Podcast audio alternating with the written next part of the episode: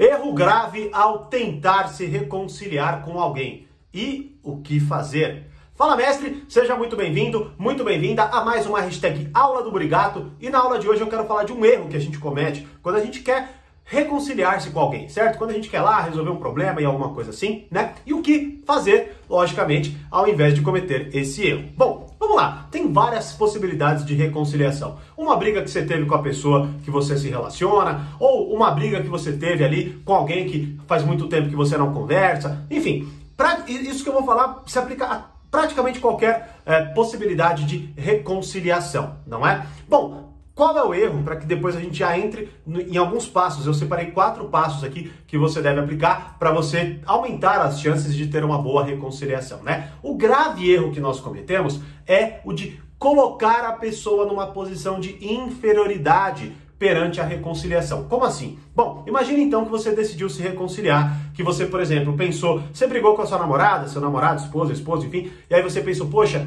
deixa eu ir lá resolver isso aí, né? Ou você não fala mais com alguém, aí você, pô, vamos lá, deixa eu resolver isso aí, né? O que que acontece? Pode ser, e isso é muito comum, e a gente é tão comum e tão normal que a gente não percebe muitas vezes que faz, tá? Que é quando a gente chega para falar para a pessoa, né? Ah, ah, pô, já acho que chegou a hora da gente se resolver e tudo mais. E aí, o que que talvez você faça? Você vai lá e coloque assim, poxa, eu perdoo você né? Ou, por exemplo, eu vou esquecer o que você fez, ou, não, enfim, eu, você até fez errado e tal, tal, tal, mas vamos deixar isso para lá. Ou seja, você coloca a pessoa numa situação em que, na verdade, você chega para ela e perdoa essa pessoa, né? Bom, um primeiro parênteses assim, é claro que existem situações onde a pessoa cometeu um erro gravíssimo, é muito claro que foi ela quem errou, certo? E que talvez assim caiba até esse diálogo, ou melhor, ela até aceite, ela até fale, poxa, obrigado por isso, porque talvez ela já até esperasse, vamos dizer assim, o ponto fundamental da reconciliação já era o ato de você perdoá-la, né? E aí você se coloca na posição de perdoar. Mas Muitas vezes não é bem assim. O que muitas vezes acontece são pessoas se desentenderem, falarem besteira uma para outra, e aí daqui a pouco a que tomou a decisão de se reconciliar vai lá e começa a inferiorizar a outra pessoa, não é? Então eu te perdoo, ou eu coloco, enfim. Né? Eu lembro até, eu já comentei disso, na, tem uma. Tem um. Não lembro que ano, mas o Pondé, o Cortella e o Karnal, eles estavam fazendo a, a, a, divulgação de um novo livro deles, né? Que é Felicidade, Modos de Usar, acredito que é esse o título. E aí, em determinado momento, uma jornalista pergunta, né? Ah, como que eu posso perdoar o meu pai que votou no Bolsonaro, não é? E uma das coisas que o Karnal fala, interessantíssimas, é justamente o quê? Primeiro, você precisa compreender se o seu pai se sente na posição de querer ser perdoado por você. Ou seja, será que ele encara aquilo como um erro a ponto de é, querer o perdão, o seu perdão? E eu achei até interessante porque era o final de 2019, se eu não me engano, né, que é, teve essa entrevista, e a eleição foi em 2018, ou seja, olha quanto tempo eles estão se falar por política, né? Ou, enfim, é, não vamos entrar nessa discussão em específico. Mas o que eu, o que eu tô falando aqui agora é, é meio que isso que o Karnal diz para ela, né? Peraí, onde foi que você tem a compreensão ou tem a certeza da compreensão de que a pessoa está lá querendo ou é, é, esperando o seu perdão, ou enfim, numa posição em que ela vai lá e se colocar e tomara que essa pessoa um dia me perdoe pelos meus erros, né? Não, é muito, é muito provável que se você chegar nesse discurso, nessa linguagem, nessa fala, vai acontecer justamente o contrário. E vocês vão cavar um buraco ainda mais fundo e vai dificultar ainda mais a reconciliação de vocês, que é você, é, é, vamos dizer assim, tratar, vamos supor, você nem sabe como a pessoa está enxergando a situação e você vai lá e ainda dá uma marretada na cabeça dela de novo, só que numa, numa postura de que, ai, nossa, né, eu tô sendo legal em perdoar essa pessoa, mas você não sabe se ela quer o seu perdão.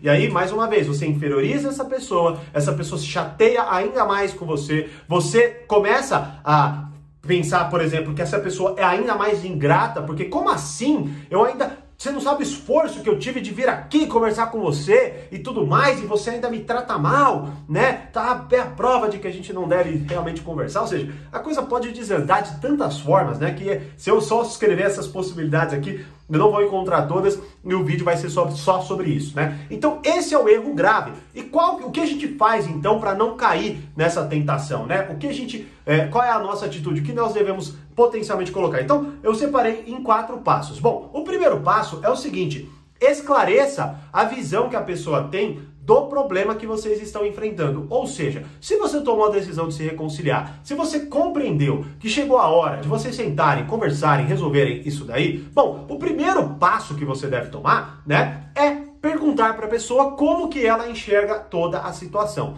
tá? E é claro, estar disposto a ouvir, porque talvez a pessoa não tenha visto esse, esse vídeo aqui e cometa esse erro, tá certo? Então esclareça, ou peça para que a pessoa esclareça a visão dela, que ela coloque a visão dela de forma desapegada. Olha, olha, sinta-se livre para você colocar toda a sua posição, tá certo? E até assim, você vai ter mais indícios de se é uma boa ou não você se reconciliar com essa pessoa. Porque talvez ela coloque de uma forma tão desastrosa que você veja que na verdade essa pessoa ela vai causar mais problemas na sua vida se vocês se reconciliarem do que se você perdoá-la internamente e seguir sua vida. Fala, olha, então tá bom, né? Que, que assim seja, basicamente. Tá? O segundo passo é você esclarecer a sua visão. Então, a pessoa diz o que ela acha, você vai lá, repete, fala, tá, então deixa eu ver se eu entendi, tá, tá, tal. Fala, agora então eu vou pôr o que eu enxergo. E aí você vai lá e coloca a sua posição do que você enxerga. O bom de você pedir para que a pessoa esclareça a visão dela é que ainda por cima você está com a vantagem de poder adaptar o seu discurso ao que ela disse, no sentido de que não você vai mudar a sua ideia especificamente. Isso pode acontecer como pode não acontecer.